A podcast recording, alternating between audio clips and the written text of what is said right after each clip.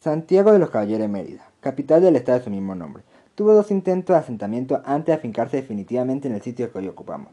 Lo primero, con acto de penetración hispana en la zona, partieron de la provincia de Venezuela, pues en el año 1534 uno de los buenses alcanza a llegar a la población indígena que existía en el páramo de Santo Domingo. Posteriormente, en 1547, Juan Pérez Tolosa, quien era para entonces gobernador del Tocuyo, mandó a su hermano Alonso a explorar la región dividida desde lejos y que denominaban provincia de la Sierra Nevada.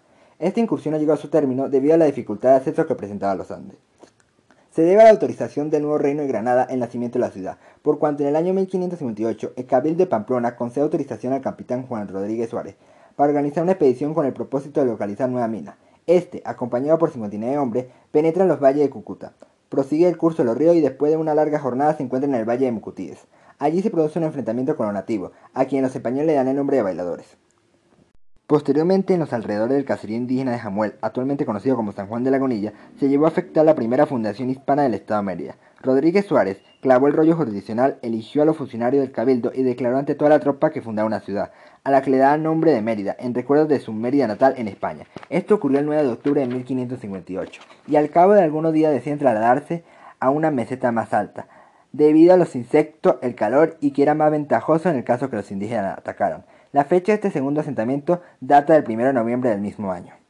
Entretanto, la Real Audiencia de Santa Fe había recibido informe negativo de la actuación de Rodríguez Suárez. Deciden encarcelarlo y hacerle un juicio residencial, y designan al capitán Juan de Maldonado, vecino de Pamplona y enemigo personal de Rodríguez Suárez, para decidir si la fundación era conveniente. Maldonado llegó a Mérida con 80 soldados, armas y caballo en el mes de marzo de 1559. Incluye los componentes del primer cabildo, nombra nuevas autoridades, ubican la ciudad en el centro de la meseta, al frente de la Sierra Nevada. El cambio se llevó el 12 de julio del año 1559, y en esta oportunidad se llamó Santiago de los Caballeros. A pesar de las vicisitudes que experimentó hasta arriesgarse, reunió los nombres impuestos por ambos capitanes, Santiago de los Caballeros seguido el de Mérida. La tradición prefirió recordar a Rodríguez Suárez como único fundador. Hoy en día se extiende sobre toda la meseta, incluyendo el espacio del segundo intento de población.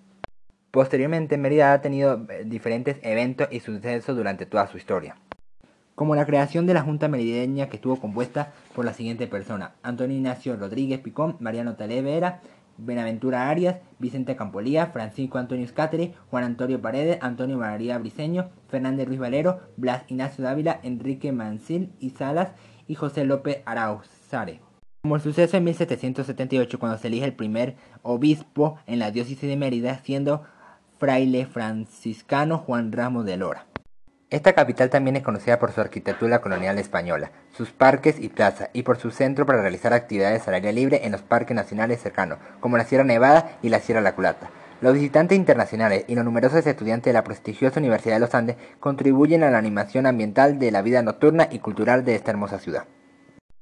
Santiago de los Caballeros de Mérida, capital del estado de su mismo nombre, tuvo dos intentos de asentamiento antes de fincarse definitivamente en el sitio que hoy ocupamos. Lo primero con acto de penetración hispana en la zona, partieron de la provincia de Venezuela, pues en el año 1534 uno de los Wenser alcanza a llegar a la población indígena que existía en el páramo de Santo Domingo. Posteriormente, en 1547, Juan Pérez de Tolosa, quien era para entonces gobernador del Tocuyo, manda a su hermano Alonso a explorar la región dividida desde lejos, y denominaban provincias de las Sierras Nevadas. Esta incursión no llegó a su término debido a la dificultad de acceso que presentaban los Andes. Se debe a la autoridad del nuevo reino de Granada el nacimiento de la ciudad, por cuanto en el año 1558 el Cabildo de Pamplona concede autorización al capitán Juan Rodríguez Suárez para organizar una expedición con el propósito de localizar nuevas minas. Este, acompañado por 59 hombres, penetra los valles de Cúcuta, prosigue el curso de los ríos y después de una larga jornada se encuentra en el valle de Mucutíes. Posteriormente llega a los alrededores del caserío indígena de Jamuel, actualmente conocido como San Juan de Lagunilla. Él lleva en efecto la primera fundación hispana del Estado Mérida. Rodríguez Suárez clavó el tollo jurisdiccional, eligió a los funcionarios del Cabildo y declaró ante toda la tropa que fundaba una ciudad, a la que le da el nombre de Mérida, un recuerdo a su Mérida natal en España. Este hecho ocurrió el 9 de octubre de 1558. Al cabo de un tiempo se trasladan por diferentes razones a una meseta alta, actualmente conocida como la parroquia de Santiago de la Punta. La fecha de este segundo asentamiento data el 1 de noviembre del mismo año. Entre tanto, la Real Audiencia de Santa Fe recibe informe negativo de la actuación de Rodríguez, deciden encarcelarlo y hacer un juicio de residencia, y designan al capitán Juan de Maldonado, vecino de Pamplona y enemigo personal de Juan Rodríguez Suárez, para que decidiera si la fundación era conveniente. Maldonado llega a Mérida con 80 soldados, armas y caballo en el mes de marzo de 1559. Cambia toda la situación política que se conseguía en la ciudad en ese momento y, no, y la nombra Santiago de los Caballeros. Posteriormente es nombrada Santiago de los Caballeros de Mérida y por tradición prefirieron encoger a Rodríguez Suárez como único fundador. Hoy en día se extiende sobre toda la meseta, incluyendo el espacio del segundo intento de poblar. Posteriormente ocurren diferentes sucesos en Mérida como la llegada del primer obispo, siendo el fraile franciscano Juan Ramos de Lora, o la junta merideña que estuvo compuesta por las siguientes personas. Antonio Ignacio Rodríguez Picón, Mariano Talavera, Buenaventura Arias, Vicente Campolías, Francisco Antonio Scategui, Juan Antonio Paredes, Antonio María Briceño, Fernández Ruiz Valero, Blas Ignacio Dávila, Enrique Marcela y Salas y José Lorenzo Arajure. Esta junta decide separarse de la provincia de Maracaibo y crear su propia entidad política territorial en Venezuela. Esta ciudad es también conocida por su arquitectura colonial española, sus parques y plazas, y por la Sierra Nevada y la Sierra La Culata, que está formada por diferentes picos, como el Pico Bolívar, el Pico Humboldt, el Conchal, el Toro y el León, entre otros.